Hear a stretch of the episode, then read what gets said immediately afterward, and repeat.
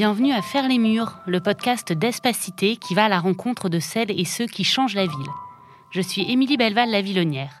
Aujourd'hui, pour cette deuxième saison du podcast, je vous invite à faire le mur avec Philippe Madec, architecte pionnier de l'éco-responsabilité, écrivain et conférencier. L'engagement et les projets portés par Philippe Madec dès le début des années 80 sont largement reconnus. Il a ainsi été honoré de nombreuses distinctions, parmi lesquelles le titre de chevalier de la Légion d'honneur au titre de l'écologie en 2008, le Global Award for Sustainable Architecture en 2012, ou encore l'écart d'argent 2018 dans la catégorie aménagement urbain et paysager pour l'écoquartier des Noé construit à Val-de-Reuil sur les rives de l'Eure. Plus encore, Philippe Madec est reconnu par ses pairs. En 2018, il publie le Manifeste pour une frugalité heureuse et créative. Coécrit avec Dominique Gozin-Muller et Alain Bornarel, ce manifeste ouvre les chemins de la frugalité, alternatif aux visions technicistes et productivistes, gaspilleuses en énergie et en ressources de toutes sortes, qui ont longtemps guidé les façons de concevoir et construire la ville. Faisant écho aux préoccupations croissantes en matière de transition écologique, de maîtrise de la consommation et de participation citoyenne, ce manifeste comptabilise aujourd'hui près de 14 000 signatures à travers le monde. Bonjour à tous. Bonjour Philippe Madec. Bonjour. Alors avec vous aujourd'hui, euh, nous allons nous interroger sur les nouvelles façons de faire la ville et nous allons parler globalement et dans le désordre de frugalité, de bonheur, d'équilibre et d'innovation. Alors vos réalisations, euh, Philippe Madec, euh, font écho à vos engagements et à vos écrits, évidemment, et s'inscrivent toutes dans la poursuite de valeurs d'éco-responsabilité et de valorisation des ressources locales, ressources autant humaines que matérielles. Pour démarrer cet échange, est-ce que vous pouvez nous expliquer ce qu'il en est et puis comment vous, vous en êtes venu à parler de frugalité dans le domaine de l'architecture?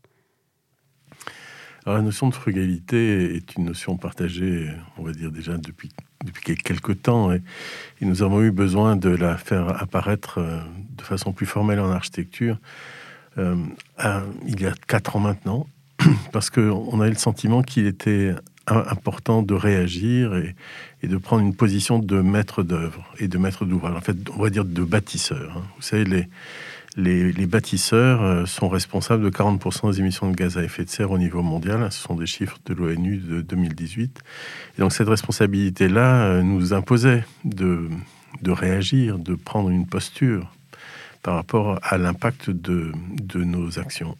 Et puis on se disait aussi que on ne pouvait pas attendre en permanence qu'on nous autorise de faire les choses différemment. On voyait bien qu'il y avait de grandes difficultés à y arriver, que finalement, euh, on nous promettait un certain nombre de possibilités que finalement on ne finançait pas. Et, donc, on a eu besoin euh, de prendre une position euh, qui disait on n'attend plus, on fait, on n'attend pas qu'on nous autorise de faire, on le fait véritablement. La notion de frugalité nous, nous intéresse parce que elle renvoie à cette idée d'une relation favorable à la terre. Cette frugalité vient du latin frux frugis, frugem, le, fruit.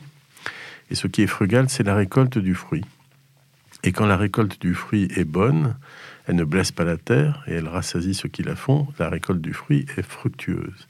Et donc, fruit, frugal, fructueux, tout ça est une relation positive à la terre qui nous semblait être plus porteuse finalement d'un projet d'avenir que simplement le fait de se dire qu'il faut être sobre.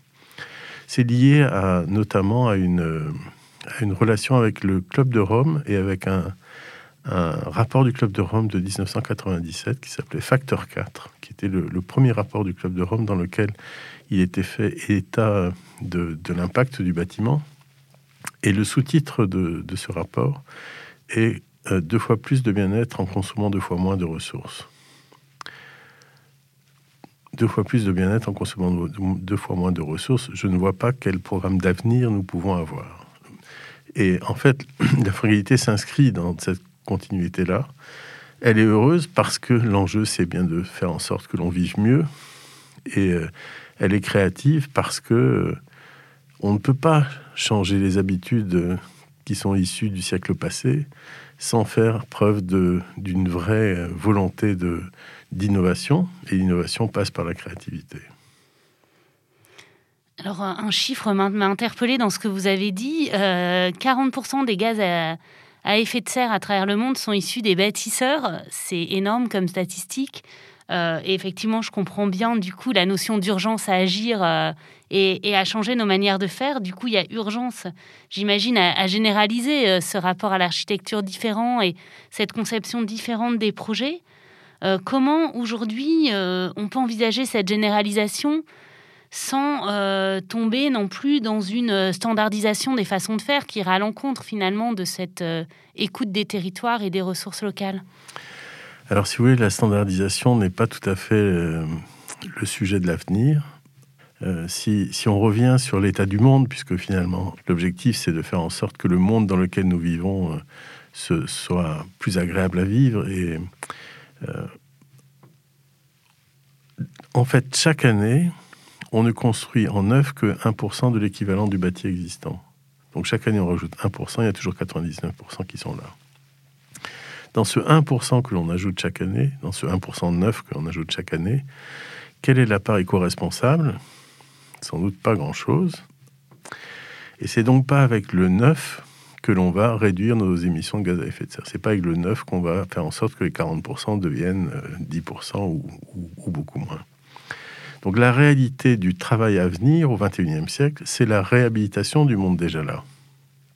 Et cette réhabilitation du monde déjà là, c'est la réhabilitation d'un monde pluriel. C'est la réhabilitation d'un monde très différent. Et qui justement ne peut pas être réhabilité euh, par la standardisation.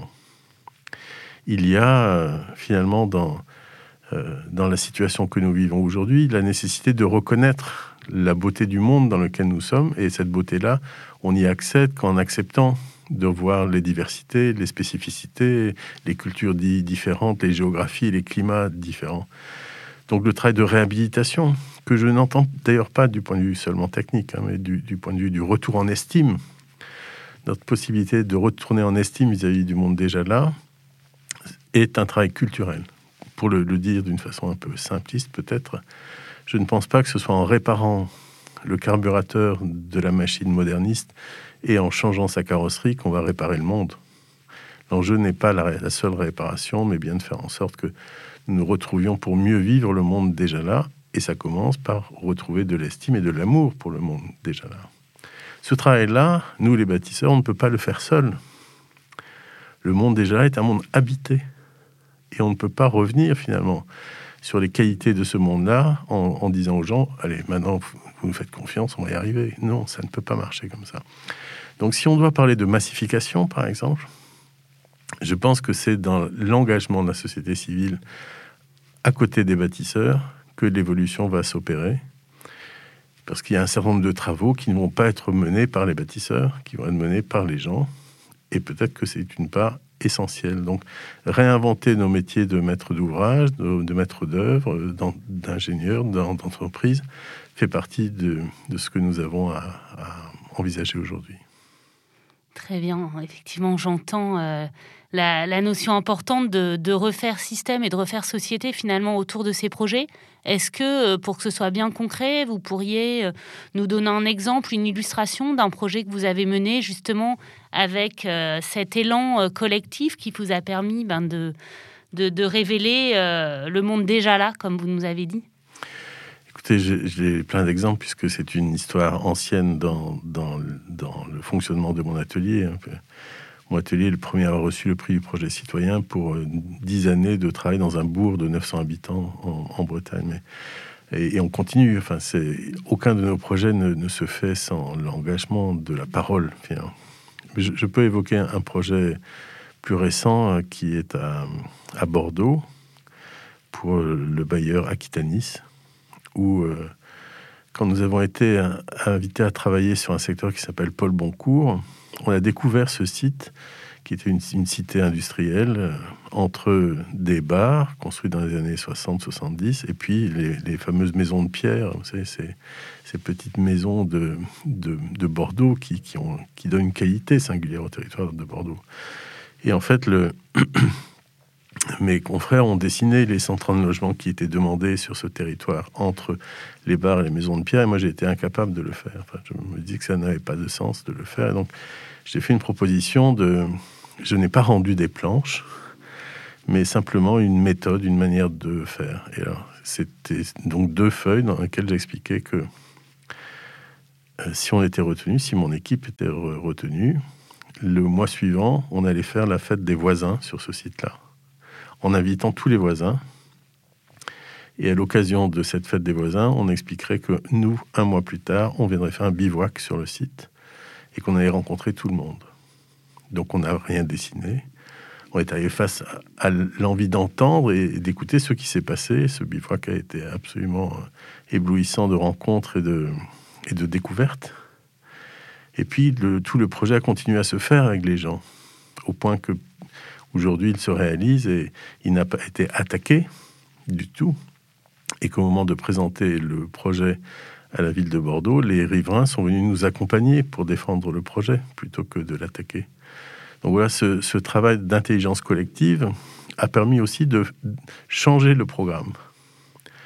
Au début, il ne devait y avoir que des logements locatifs sociaux, en ne gardant aucune trace du patrimoine existant. À la fin de ce temps de discussion, à la fin de ce temps d'intelligence collective, le programme avait changé. On gardait les maisons dans lesquelles on avait fait notre bivouac, qui était devenu une sorte de refondation finalement du projet. On ne faisait plus seulement des immeubles, mais aussi du logement intermédiaire et, de la toute petite maison. Et surtout, il y a eu un programme d'habitation coopérative qui s'est installé dans, cet ensemble. Parce que dans la discussion, on a réalisé que des gens qui habitaient les bars avaient changé de statut et voulaient devenir propriétaires, et que les gens qui habitaient dans les maisons de pierre décohabitaient et ne voulaient pas quitter ce site, et que finalement, imaginer un espace coopératif hein, dans lequel les gens venaient s'engager dans la co-conception de leur logement était une solution utile. Donc voilà, le projet est devenu beaucoup plus riche, beaucoup plus pertinent, beaucoup plus localisé grâce à ce temps de discussion autour d'un bivouac et, de sa suite. Ça illustre bien qu'effectivement, à partir de solutions euh, qu'on pourrait qualifier de, simples finalement et de, retour à, l'essentiel hein, de ce qui fait euh, notre société, des rencontres, des échanges, on arrive à, à requalifier les projets, à les rendre plus intéressants, plus complets.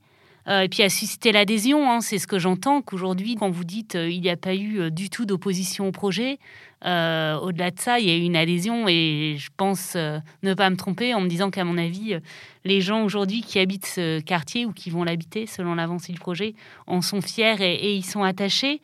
à travers vos mots, on voit bien, donc on parlait de frugalité euh, en matière d'architecture. Là, on, parle d'urbanisme, hein, on, change d'échelle, on est vraiment à l'échelle du quartier.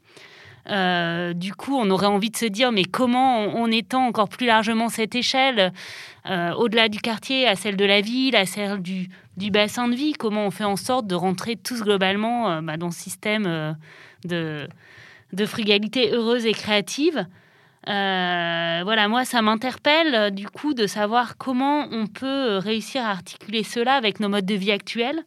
Euh, un chiffre, tous les matins, entre 6h et 9h, 70% de la population active converge vers 10% du territoire. On est donc dans un mode de vie encore fortement marqué par ces déplacements pendulaires et puis ces oppositions sûrement voilà, trop fortes entre quartier résidentiel, territoire résidentiel et, territoire habité, comment du coup euh, on envisagerait bah, de, de faire converger ces modèles euh, de, de, frugalité, hein, pour le reprendre, avec euh, ces modes de vie Voilà. Comment on peut articuler ces concepts-là? En fait, la, frugalité, ça, s'attache à plusieurs, à plusieurs niveaux du projet. Il y a la frugalité en termes d'énergie, donc utiliser moins d'énergie. Et ça, on sait le faire. Euh, frugalité en termes de matière, utiliser des matières qui sont moins polluantes, ça aussi, on sait le faire. Frugalité en termes de territoire, utiliser le moins possible de territoire. Donc tous ces éléments-là, évidemment, parlent de l'architecture, mais aussi parlent de, de l'urbanisme. En fait, un des enjeux, c'est de rapprocher le monde des gens, de faire en sorte que la proximité euh, devienne un outil majeur plutôt que le déplacement. Vous savez, on hérite d'un projet moderniste, on hérite d'un projet d'urbanisme, d'aménagement du territoire qui est issu de l'époque où euh, on était fasciné par les machines. on est encore un peu fasciné par les machines, mais la façon de déconstruire l'urbain ne s'est fait que parce qu'on faisait confiance à la voiture. Parce que finalement, séparer les, fonctions était une façon aussi de faire en sorte que la machine nous aide à faire du lien. Aujourd'hui, on a absolument quitté ça, puisque on sait que au lieu de nous donner de l'indépendance, au lieu de nous donner du bien-être, ça nous donne plutôt de la contrainte et, voire du mal-être.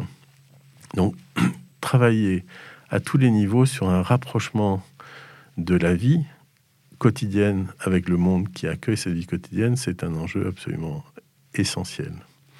C'est vrai pour l'urbain, c'est vrai pour toutes les dimensions de l'établissement humain. En fait, le, euh, si vous voulez, je, ne crois pas beaucoup à, ce qu'on appelle l'emboîtement des échelles. C'est-à-dire qu'on part du petit et puis petit à petit on, agrandit la question et on arrive à la grande échelle. Je, puisque en fait le monde est plus compliqué que, que cet emboîtement des échelles.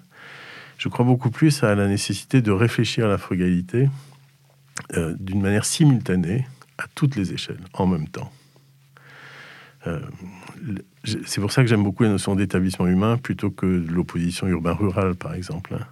L'établissement humain est à toutes les échelles en même temps. Et ça peut être un bâtiment, ça peut être un banc aussi. Ça, peut être un parc, ça, peut être aussi un, immeuble, ça peut être une commune.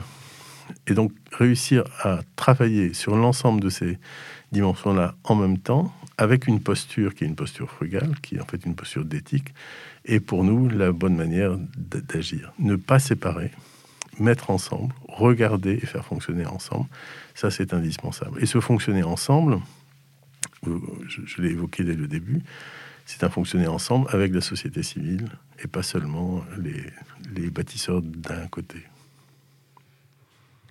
Fonctionner ensemble et du coup re retrouver la confiance qu'on peut avoir et qu'il faut avoir, j'aurais envie de dire, en l'humain. Et ça, ça, boucle avec, euh, avec ce que vous disiez euh, au démarrage, hein, qu'aujourd'hui, on ne peut plus considérer que le seul progrès euh, se, se, fera par la machine. Évidemment, là, je pense qu'on qu'on le partage, mais du coup, ça nécessite forcément aussi de réinventer nos modes de construction. Hein. Vous disiez on sait faire, mais du coup, j'imagine que ça veut dire bah, redonner la, part belle à d'autres méthodes, à d'autres techniques, peut-être plus à l'artisanat aussi. Je pense que c'est aussi une volonté euh, que vous défendez de redonner cette place aux constructeurs euh, et aux, faiseurs et à l'artisan. Oui, absolument. En fait, si on accepte cette idée que le travail qui est à faire au XXIe siècle, c'est la réhabilitation du monde déjà là, on voit bien qu'on n'est plus du tout dans la logique des grands programmes et des grands projets, et, que l'on est dans un travail beaucoup plus local, de, sans doute de plus petite dimension, et qu'il faut que tout le monde soit présent. Effectivement, ça demande de faire réapparaître, de faire revenir euh, des artisans, de les former pour, de telle manière qu'ils répondent aux attentes d'éco-responsabilité qui sont très fortes de, de, la part de la société civile, et que tous les acteurs du bâtiment qui ont été, euh, enfin, dont la diversité a été quand même assez réduite par la production généralisée du béton. Que, que tous ces gens-là se retrouvent à leur place et, à une place disséminée. Hein. On n'est pas dans les grands projets qui regroupent. Euh, euh, ou les grands projets de groupe, on s'entend, mais on est vraiment ici dans la nécessité d'intervenir de la manière la plus disséminée possible de telle manière d'arriver à la massification dont je, parlais. C'est la somme des, mille chantiers qui sont à mener qui est, qui est en jeu. Ce n'est pas un grand chantier qui est à faire, ce sont mille chantiers qui sont à mener. C'est ça, c'est une massification euh, par le nombre plutôt que par la taille. Hein. Absolument, mm. oui. Et du coup, est-ce que vous pensez euh, que euh, la mise en place de normes vertueuses, hein, qu'elles soient environnementales, qu'elles soient économiques, qu'elles soient en termes de, de matériaux ou même euh, d'associations de la société civile peut permettre de, faciliter euh, bah, ce changement de, mode de faire finalement ou au contraire euh, a le risque de l'enfermer du coup parce que trop encadré? Je ne suis pas un grand fanatique des labels et, et des normes. Je crois beaucoup plus aux engagements.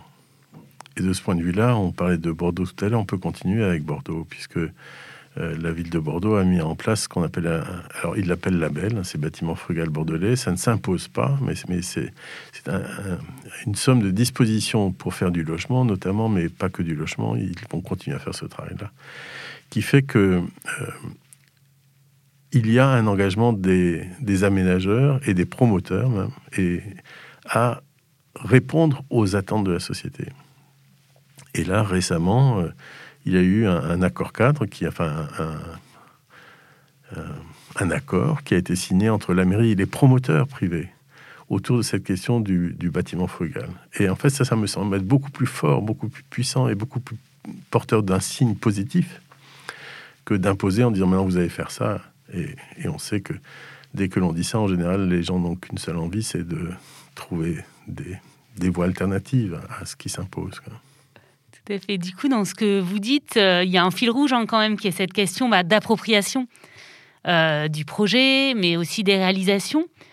Et euh, du coup, ça, m'interpelle puisque, effectivement, comme vous l'avez dit, la frugalité en matière d'énergie, on sait faire. En, matière de, construction, on sait faire. Après, il y a la question de l'usage. Une fois qu'on a construit ces bâtiments, ces quartiers, que c'est sorti de terre, qu'ils sont habités euh, par des gens qui ont adhéré donc au projet, comment on fait en sorte que dans l'utilisation quotidienne, on va à l'encontre de décennies de mauvaises pratiques dans la façon dont on utilise nos logements, nos manières de se chauffer, nos manières de consommer?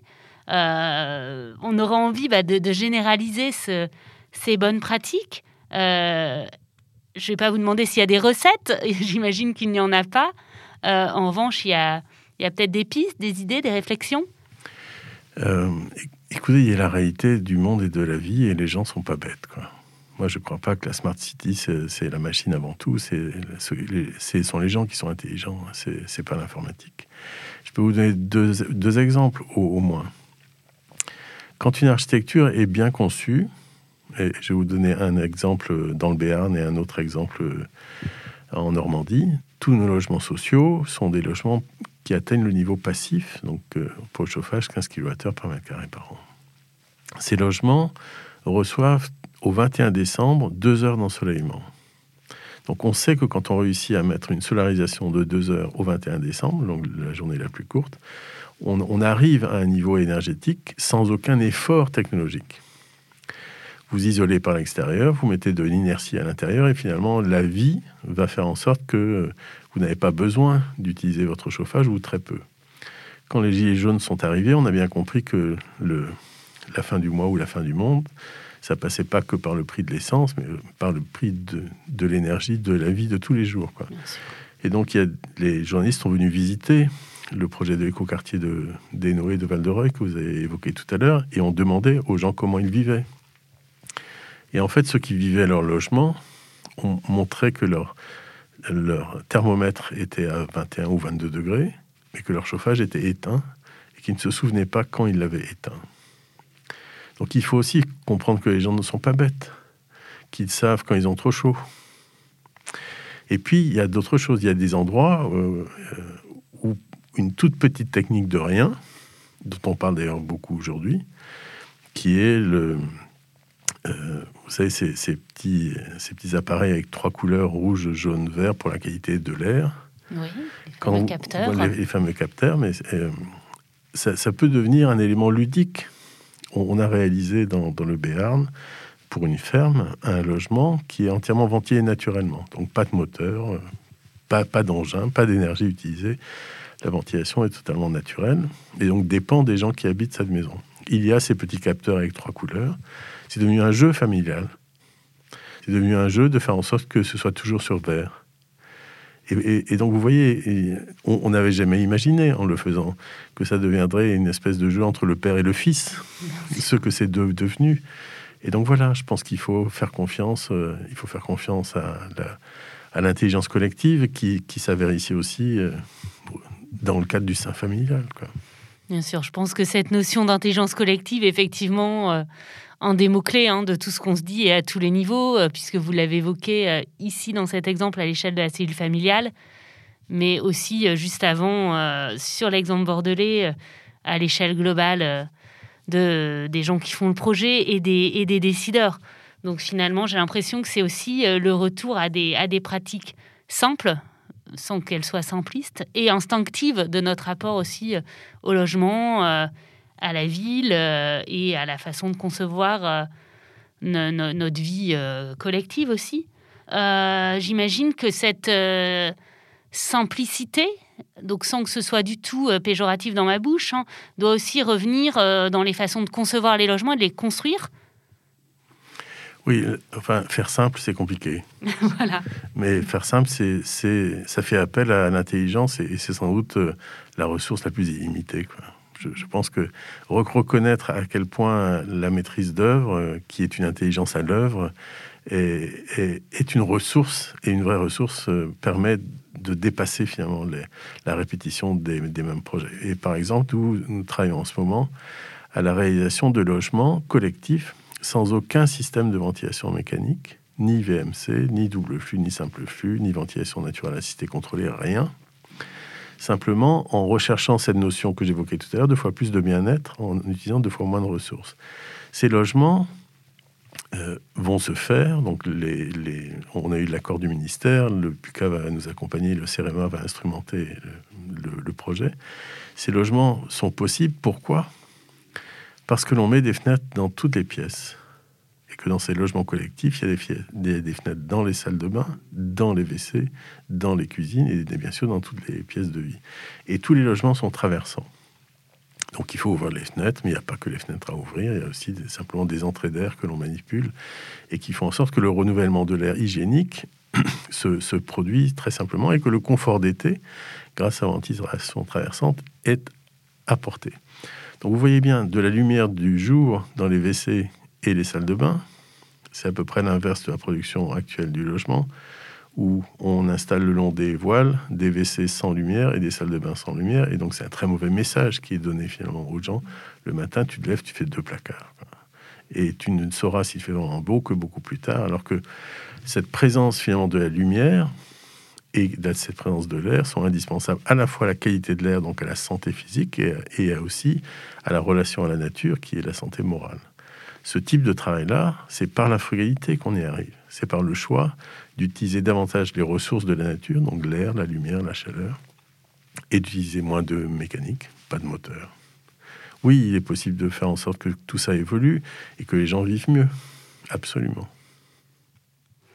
Vivre mieux et avoir plus de bien-être, je pense que ce sont des causes euh, qu'on ne peut que rallier. Euh, espérons du coup qu'on arrive collectivement à, à s'inscrire hein, dans cette mouvance et dans ce mouvement que vous défendez.